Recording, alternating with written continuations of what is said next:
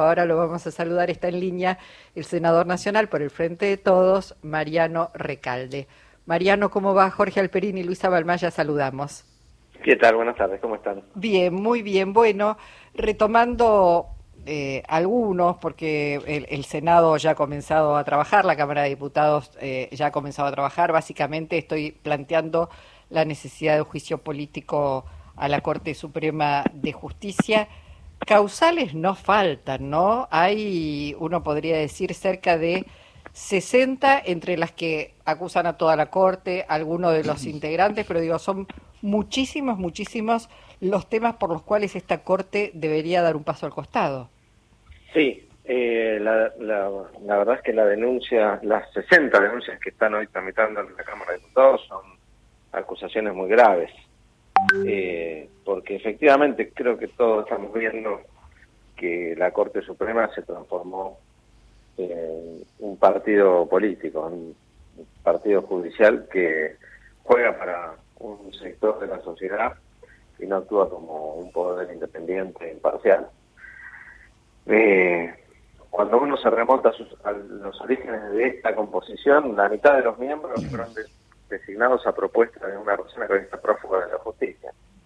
El mentor de dos de estos cuatro varones que hoy comandan el Poder Judicial es Pepín Rodríguez Simón, que es un delincuente prófugo de la justicia, que además está, eh, según trascendidos periodísticos, veraneando en Punta del Este, pasando total impunidad. No tendría que estar acá rindiendo cuentas a la justicia.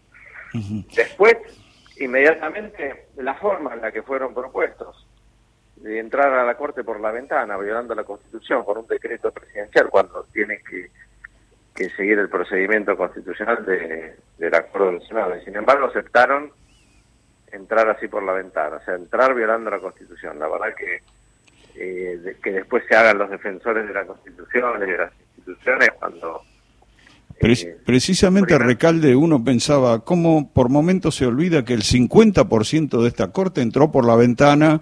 Y eh, me refiero a Rosati y Rosenkrantz, y en ningún momento tuvieron ningún ningún pudor en hacerlo, ¿no? Eh, me parece que eso tiene que ser recordado siempre, ¿no? Sí, sí, por eso lo menciono. Pero a partir de ahí se sucedieron todo tipo de, situaciones, de fallos, de decisiones y y actitudes que son reprochables, empezando por el 2 por 1 a los genocidas, ¿no? Eh, la, Corte Suprema cambió la jurisprudencia y se volvió garantista de golpe eh, para proteger y darle impunidad y libertad a quienes cometieron los crímenes más atroces que se recuerdan en Argentina, personas que orquestaron y ejecutaron violaciones, torturas, asesinatos, robo de bebés, no sé qué se puede, qué, qué peor, qué cosa peor que eso existe.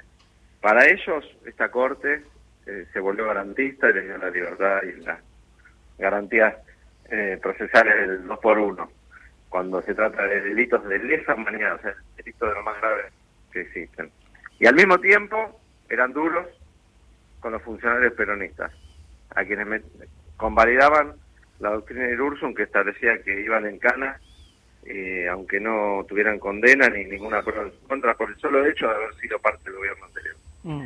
Con la doctrina esa de que tendrían un poder residual que podría afectar las investigaciones. Todo falso. Ahora, Mariano, perdón, lo estás explicando con muchísima claridad. Sin embargo, hay un sector de la sociedad que parece no registrar esto. Y cuando digo no, registrar esto es, eh, no registran que está, estamos eh, en libertad condicional todos, todos los argentinos con esta corte que eh, hacen y deshacen a su antojo por encima, pasando por encima del Poder Ejecutivo, por encima del Poder Legislativo. Es que, es que cuando uno le pega al chancho aparecen los dueños.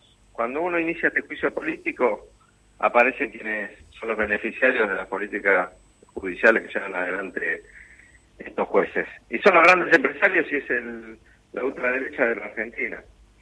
Y cuando discutimos esto que parece tan lejano para la gente, que parece una discusión eh, del poder y de, de la realidad lo que estamos diciendo es que eh, de esta, si no recuperamos un poder judicial independiente, no va a tener democracia, no vamos a poder elegir libremente a nuestros representantes que lo van a gobernar los que decidan el grupo Clarín y los grandes grupos empresarios.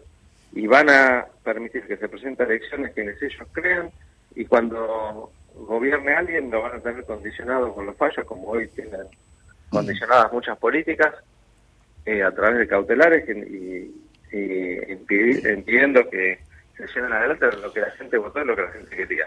Y esto es la inflación, esto es el precio de los alimentos, el precio de los servicios, esto eh, son las libertades cotidianas, eh, esto es la vida, eh, los derechos laborales, las relaciones de familia, todo lo que se decide en el Poder Judicial mm. incide directamente en la vida cotidiana de la gente. Ahora, Recalde, si se sabe que Juntos por el Cambio va a actuar corporativamente en la defensa de esta Corte y pueda, podría llegar a impedir ese juicio político. ¿Por qué igual se piensa que va a ser un saldo positivo que se encare este tema? Primero creo que es una obligación moral. Uno no puede quedarse callado y no utilizar las herramientas que la Constitución prevé para controlar los poderes. Precisamente el equilibrio de poderes eh, se, lleva adelante a través de este tipo de acciones. Cuando el Poder Legislativo ve que el Poder Judicial se extralimita, tiene esta herramienta prevista en la Constitución para que no haya un poder absoluto y alguien que se arrogue la suma del poder público como hoy se quiere arrogar la Corte. Pero además, es siempre bueno eh, dar los debates públicos y creo que hoy no estaríamos hablando de esto y pudiendo explicar qué, quiénes son estos jueces, qué hacen, qué, cómo entraron, si no hubiera un juicio político en marcha, un juicio político público y, poner en debate. O sea, esperemos que eso también ayude a generar conciencia y, ¿por qué no?, a convencer a gente que, que hoy no está convencida y y en esa gente incluso a diputados y senadores que, que, necesitamos que voten de una determinada manera. Bueno, a eso quería ir, porque de alguna manera el dilema o lo que se está resolviendo en este año electoral es democracia versus mafia, democracia versus un poder real que eh, impide que se pueda profundizar a la democracia. El presidente de la Nación acaba de convocar, anunciar que va a convocar a una mesa electoral, a una mesa para desarrollar una estrategia electoral. ¿Alcanza con eso o en realidad hay que digo, de alguna manera lo que se viene pidiendo, institucionalizar lo que es el frente de todos, no solamente para ganar elecciones, sino para ver cómo se puede avanzar y profundizar esa democracia. Sí, por supuesto que nadie cree que con eso alcanza y están resueltos todos los problemas, pero es un paso enorme, parece que es muy que se constituya esa mesa, que se empiece a pensar eh, en conjunto como, como una fuerza política que somos heterogénea, plural, eh, y amplia. Eh, la verdad que yo lo veo con, buenos ojos, ojalá que avance, ojalá que se puedan tomar buenas decisiones, porque cuando se discute colectivamente las decisiones suelen ser mejores. Uno tiende a equivocarse menos y a acertar más.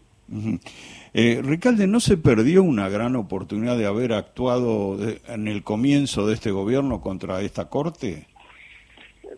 No quiero hacer la autopsia de, de lo que habría que haber eh, Me parece que en este momento lo que tenemos que pensar es cómo tenemos que actuar para adelante. Eh, y creo que es buena la decisión de iniciar el juicio político en la Corte, creo que es buena el debate que se está dando en, la Cámara de Diputados y en la sociedad. Y ojalá que cada vez más gente empiece a tener conciencia de lo importante que es tener una república en serio, con división de poderes una justicia independiente, una justicia que no, no actúe eh, eh, condicionada por el poder mediático y por el poder económico, que es lo que tenemos lamentablemente. Bueno, no te robamos más tiempo, pero sí una pregunta porque hay cerca de un millón de argentinos que no van a poder jubilarse porque la moratoria previsional no sale, Mariano.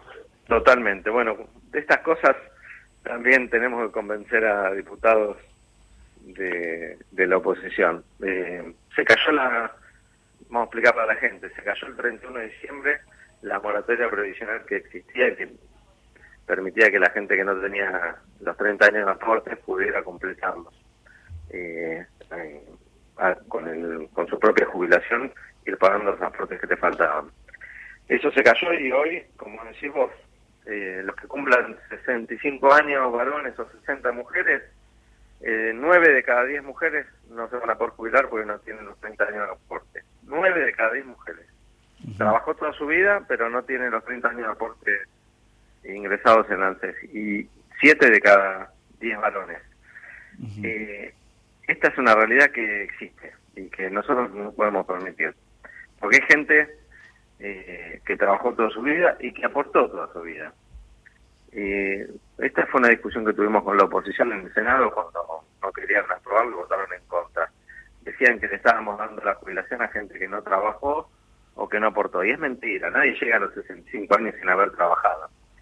Va, solo los ricos eh, tienen esa posibilidad y no necesitan la jubilación, no van a hacer los, los trámites por una jubilación mínima. Eh, y además es falso que no aportaron, porque las jubilaciones se pagan mitad con los aportes laborales y mitad se pagan con impuestos generales y todo el mundo paga impuestos. Cuando compra un paquete de arroz, cuando va a la farmacia, cuando compra un pantalón, está pagando impuestos. Y la gente que vivió hasta esa edad efectivamente pagó impuestos toda su vida, así que también hizo sus aportes por ese otro lado. Así que que le faltan 5 años de aporte, 10 años de aporte, eh, eh, no tiene los 30, no es que no aportó, y mucho menos que no trabajó. Se merecen estar incluidos en el beneficio tradicional que tiene eh, el resto de la gente, y por eso esta ley, que ya tiene medias sanciones, que estamos esperando que los diputados la, la terminen de aprobar. En otro tiempo se hablaba de, de, la máquina de impedir. ¿Volvió con todo la máquina de impedir? Y están, la verdad, poniendo palos en la rueda con, con cosas que son muy importantes para la gente. Eh, la excusa esta del juicio político de la Corte, eh, además de ser una bandera de eso, ¿no? Defender estos cuatro jueces que, que representan a, a insisto, ¿no? A, a una minoría, eh, que la lleva a o, o, lo utilizan como, como excusa para no votar el resto de las leyes. Mm. Bueno, Mariano, te agradecemos muchísimo hoy no, tu participación en el Encuentro llamado. Nacional. ¿eh? Un abrazo. Mariano Recalde, senador del Frente de Todos.